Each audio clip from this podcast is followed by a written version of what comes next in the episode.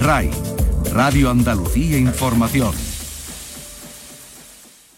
Hace una década se halló un extraño artilugio en el sótano de la mansión de Faustino Morel, coleccionista de arte, filántropo, escritor de vodevil y onanista declarado que vivió a comienzos del siglo XIX.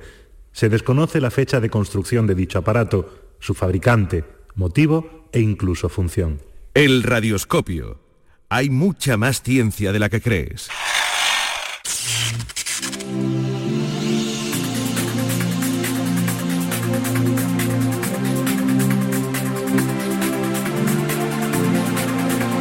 El Radioscopio. Desde Ray Granada, Susana Escudero. El pasado 27 de octubre se presentaron los presupuestos generales del Estado para 2021. En ellos se contempla una inversión en el sistema de I de Masí de 3.232 millones de euros, un 59,4% más que en 2020. A pesar de esta subida, la ciencia en España cuenta con un presupuesto muy por debajo de países como Francia y Alemania.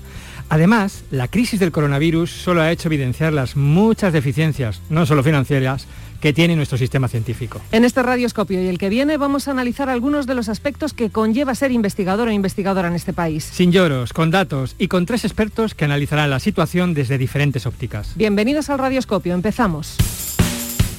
La financiación.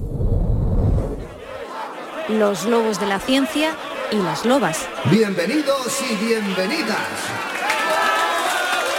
¿Estáis hartos de que vuestros proyectos no reciban financiación?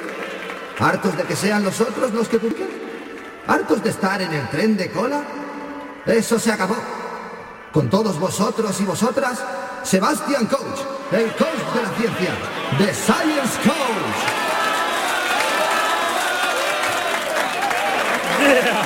¿Cómo estáis, ¿Quiénes son los amos de la ciencia? ¿Quién salva a tu país de una pandemia? ¿Quién cura la leucemia de tu hijo? ¿Quién unifica la gravedad con la cuántica?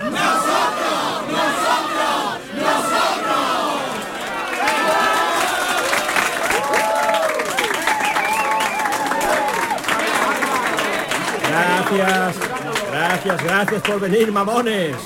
¡Y mamonas! Ya. ¿Sabéis? Viniendo hacia aquí, me ha venido a la cabeza una pregunta para vosotros y vosotras. Yo os pregunto, ¿son importantes para la sociedad los carpinteros? Bueno, sí, sí, sí. Si lo son, si quieres un mueble de madera, ¿no? No, en serio. ¿Y los tenderos? ¿Y los notarios? ¿Son importantes los notarios? Para sacarte el dinero.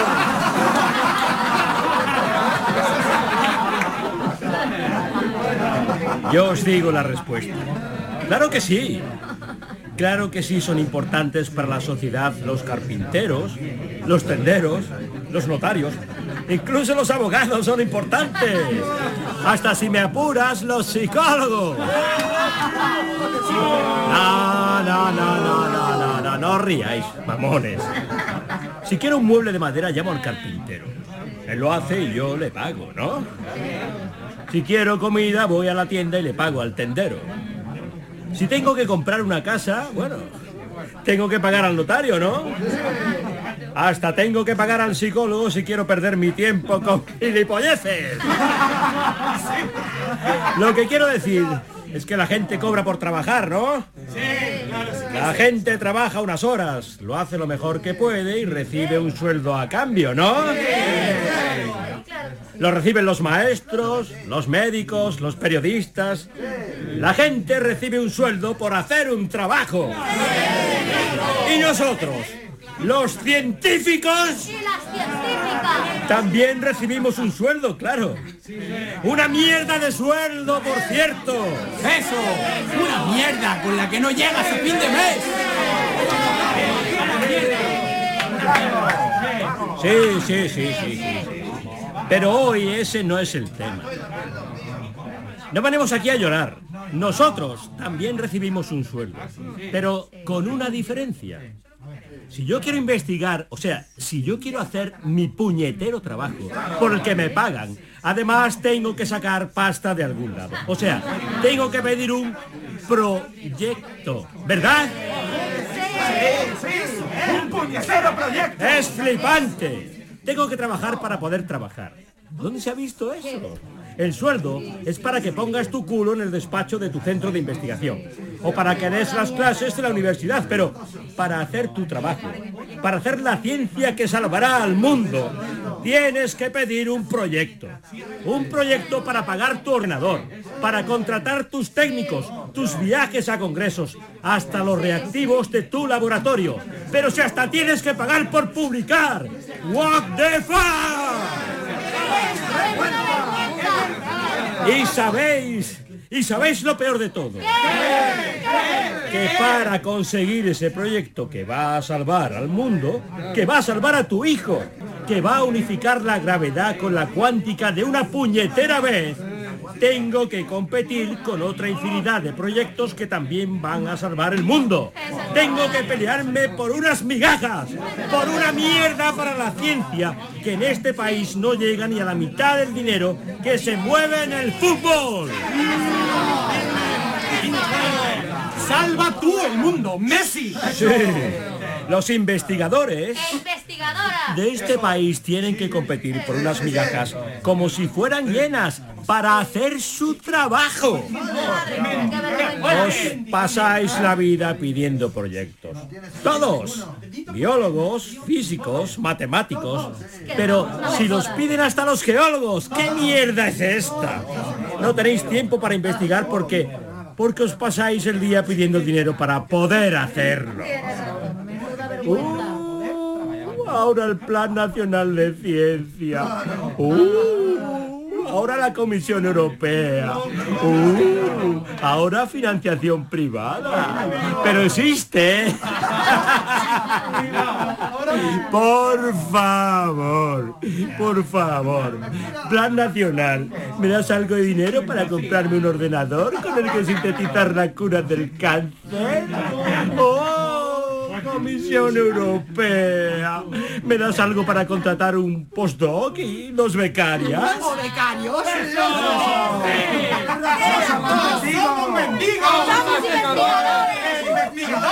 ¡No! No, no estamos aquí para llorar. No pediré perdón por lo que soy. No pediré perdón por lo que necesito. No pediré perdón por lo que quiero. Somos los putos lobos de la ciencia.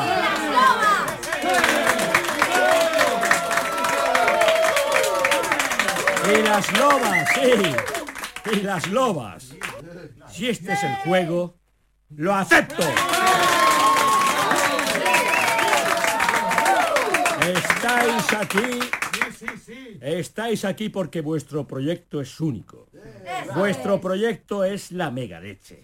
Y aquí vais a aprender a que vuestro proyecto sea tan cojonudo que deberían pagar solo por escribirlo. Tan alucinante que la Comisión Europea se va a arrodillar y a pediros que por favor lo hagáis. Abrid el libro azul por la página 18 donde pone ¿Cómo creer en vosotros mismos?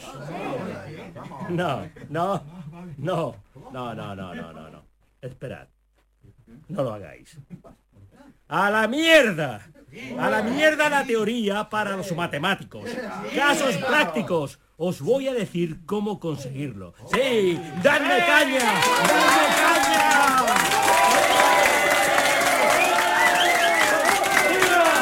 Venga, venga, venga. ¿Quién quiere vender su proyecto? ¿Quién quiere tener un proyecto cojonudo? A ver, a ver, a ver. El de la perilla. No será psicólogo. Pásale el Nico.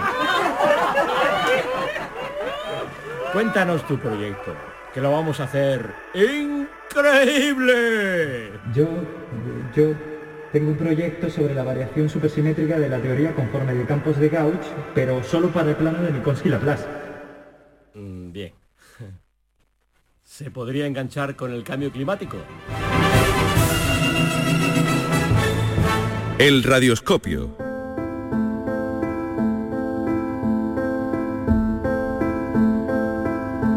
La financiación.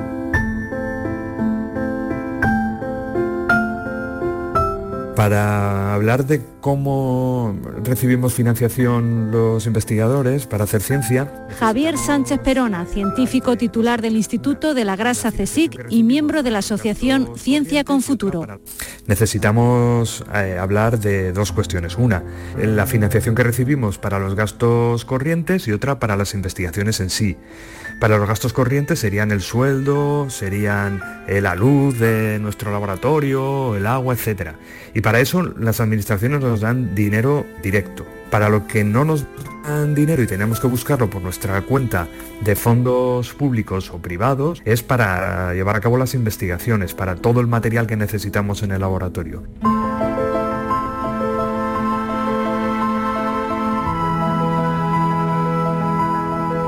El sistema de, investigación Luisma Escudero, profesor titular e investigador, Universidad de Sevilla. Funciona de la forma que las personas que, lideran los grupos de investigación van pidiendo unos, proyectos que escriben pensando en, en, la investigación que quieren desarrollar en concreto y si son financiados, estos proyectos van a servir para pagar lo que serían los materiales con los que se va a realizar el proyecto, los viajes para realizarlo o para difundir los resultados del proyecto en congresos y, muy importante, para pagar a las personas que van a realizar esa labor.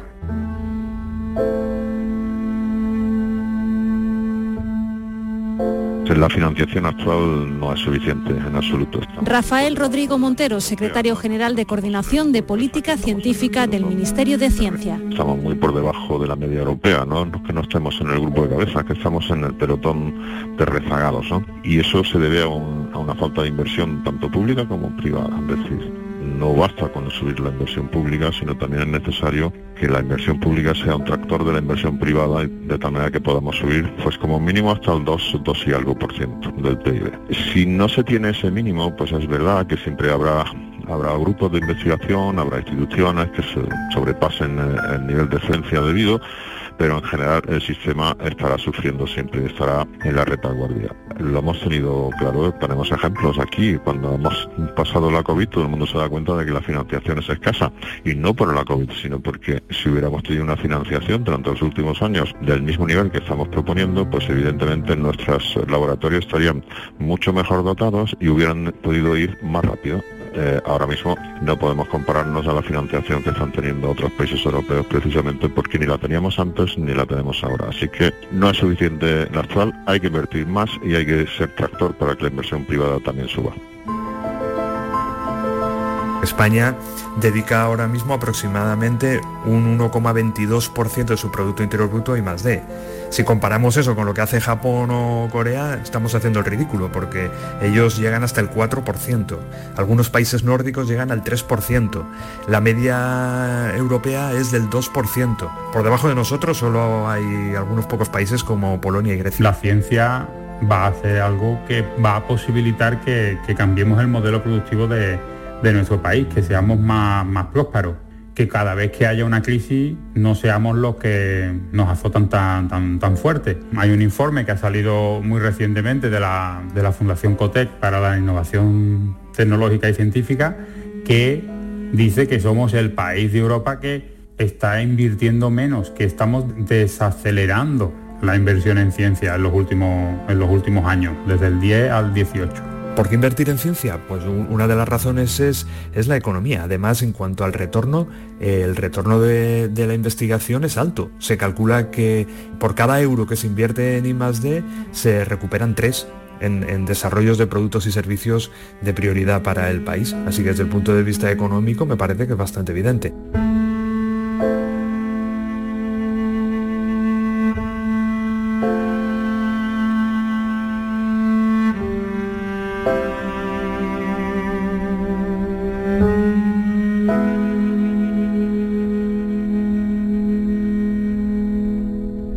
Radioscopio. La precariedad. y entonces le digo muy serio, ¿cómo que no puedo apuntar con el telescopio a esa estrella? Es mi estrella, es mi jodida estrella. Me creía un personaje de Tarantino. Y el tío te dice sin pestañear, No puedes apuntar a esa estrella porque... Está debajo del horizonte. no sabía dónde meterme. Todos los cálculos estaban mal. Madre mía, menos mal que estabas tú. Me ayudaste mucho en aquella época. Nos ayudábamos mucho. Estábamos empezando. ¿Era nuestro segundo año de tesis? Sí, aún nos quedaban tres. Bueno, a ti solo dos, que la hiciste a tiempo. Eras la más lista de nosotros. Tuve suerte con el grupo. ¿Suerte? Y que eras una puta máquina. Bueno, eres. Eras la única que había logrado publicar un paper en plena tesis. Te teníamos envidia y después no paraste. Ahora les obligan a publicar varios si quieren leerla. ¿Tienes doctorandos? Ni de coña. ¿Dirigir a alguien más de cuatro años cuando tú solo tienes dos de contrato? ¿Estamos locos o qué? Maestro Sam no ser tu sensei hasta no tener plaza, así que vete, a Cobra Kai. La de veces que hicimos esta broma. Y ahora ya ves. ¿Cuándo vuelves? A Itokawa, el jueves. ¿Y cómo lo llevas? ¿Te has hecho ya experto en sushi? no te rías. Toda mi vida odiando el pescado crudo y ahora me sale un postdoc en Japón. Es otro mundo. Eso sí, son unos máquinas. No paran, viven para producir. Así acaban. En solo un año que llevo he publicado lo que no había publicado en los nueve anteriores. Joder, voy para diez años fuera de España. Qué fuerte. ¿Francia? Sí, dos en Francia, un año en Alemania, Estados Unidos, no me lo recuerdes, Austria. ¿Te he dicho que aprendí a cantar el tirolés? ¿What? Sí, mira. Yo lo veo, lo. ¡Calla, calla! Taiwán y ahora Japón. Joder, ya ni me acordaba cómo sabe la tortilla de patatas. Esta está cojonuda, por cierto. Mm. Has viajado más que el tío de los Fraggle. ¿Los Fraggle? ¡Atención! ¡Alerta, alerta! ¡Vuelven los 80! ¡Que suene Durán Durán! ¡Cállate! No puedo permitir que nos llamen la atención. ¿Y no es hora de volver? ¿Aquí? ¿A España? Ni de coña. Dice la leyenda que le han dado plaza a Gandalf. Solo ha necesitado 200 años de vida, matar a Saruman y evolucionar a Mago Blanco.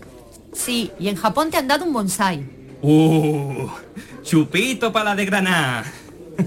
Pero tengo un buen sueldo. Allí se nos valora. Aquí, en cambio, puedes haber publicado en Nature y no llegar a los 1000 euros al mes. ¿Y la plaza?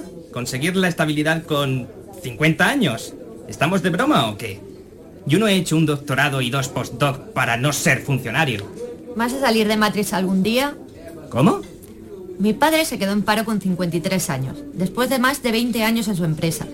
¿Te gusta la tortilla? La ha hecho Julián. Es un cocinero extraordinario. Lleva tres contratos en los últimos dos años. Aquella es Laura, periodista. Dos máster en comunicación. Lleva tres meses detrás de la barra. Y ese es Marcos. Está intentando sacar adelante su segunda empresa y su tercer hijo. Odia ser autónomo. ¿Por qué los investigadores deberíamos ser especiales? ¿Por qué tanto llorar porque no tenemos estabilidad? Nadie la tiene. El funcionariado se ha quedado para los notarios. Muy bonito el discurso neoliberal. No estoy hablando de política. Simplemente de que quizá el sueño de la estabilidad se acabó. ¿No es posible? No debe serlo. La investigación necesita de estabilidad. La ciencia necesita de estabilidad. Pero tal vez no los investigadores. Saca los ojos del telescopio y mira alrededor. Desde que dejé la ciencia, llevo con este cuatro locales abiertos. Algunos han funcionado y otros no. Prueba y error. La vida es pelear y no sentar tu culo en el mismo asiento año tras año. Bienvenido a los Juegos del Hambre, señor astrofísico. Inés, te requieren un momento en cocina. Voy. Anda, pídete otro pincho de tortilla, Gandalf.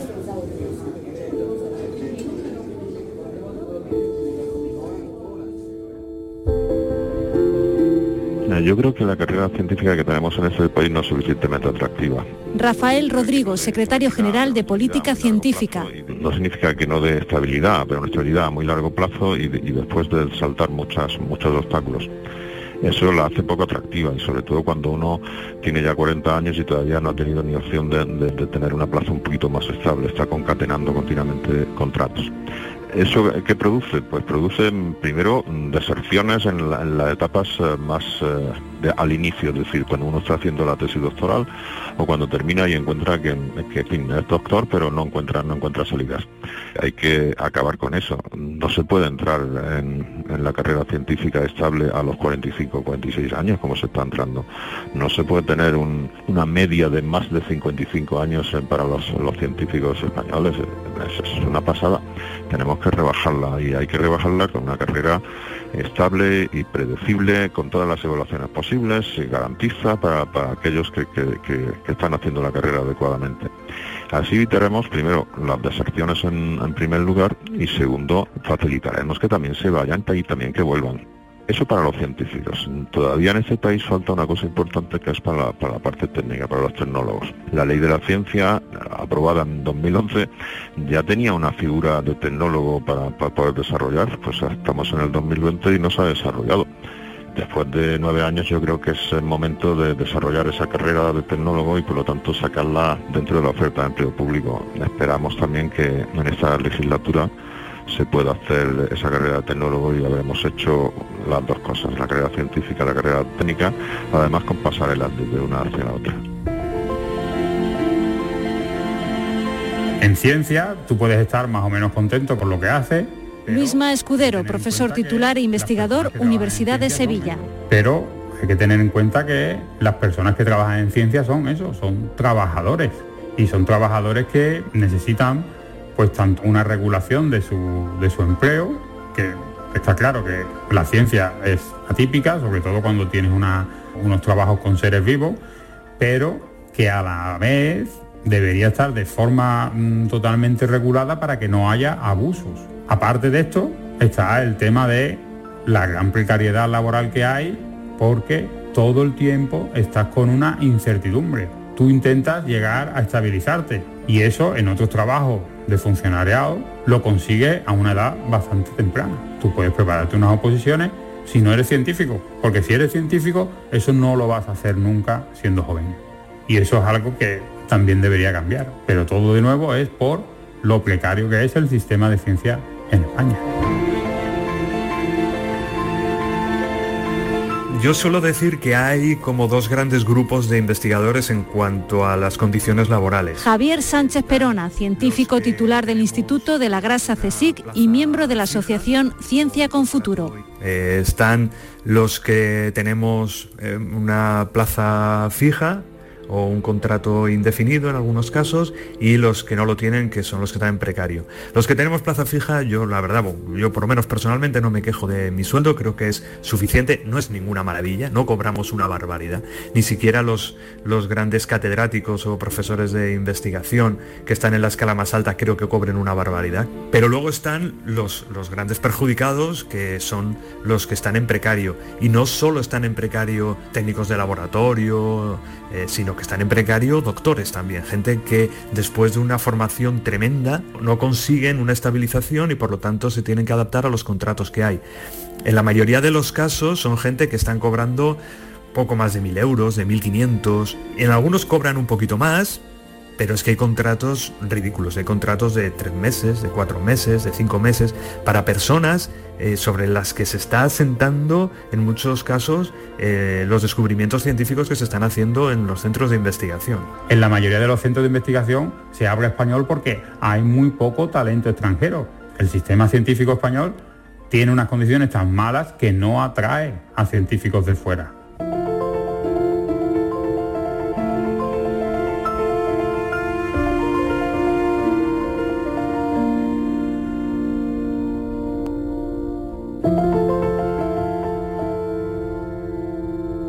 El radioscopio. Nos vamos. Este programa ha sido posible gracias a la realización de sonido de José Miguel Álvarez. Y las voces de María Eugenia Álvarez, Magali Galeano, Álvaro Holgado, Pilar Mateos, Paula Reyes, Nacet Bahía, Irene Jiménez, Jesús García y Eugenia Arres. Y José Antonio Meca, que también los ha dirigido a todos. La semana que viene, segunda parte. Hasta entonces. Adiós. Este programa se encuentra enmarcado en la celebración de la Noche Europea de los Investigadores 2020 hombres y mujeres que hacen ciencia para ti. Todas las actividades en la web la noche de los investigadores.fundaciondescubre.es. Sin ciencia no hay futuro.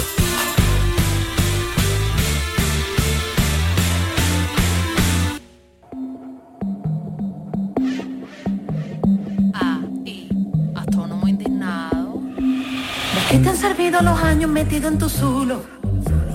Las noches en vela, las becas, las horas de estudio. Años soñando con que comprarías tu casa.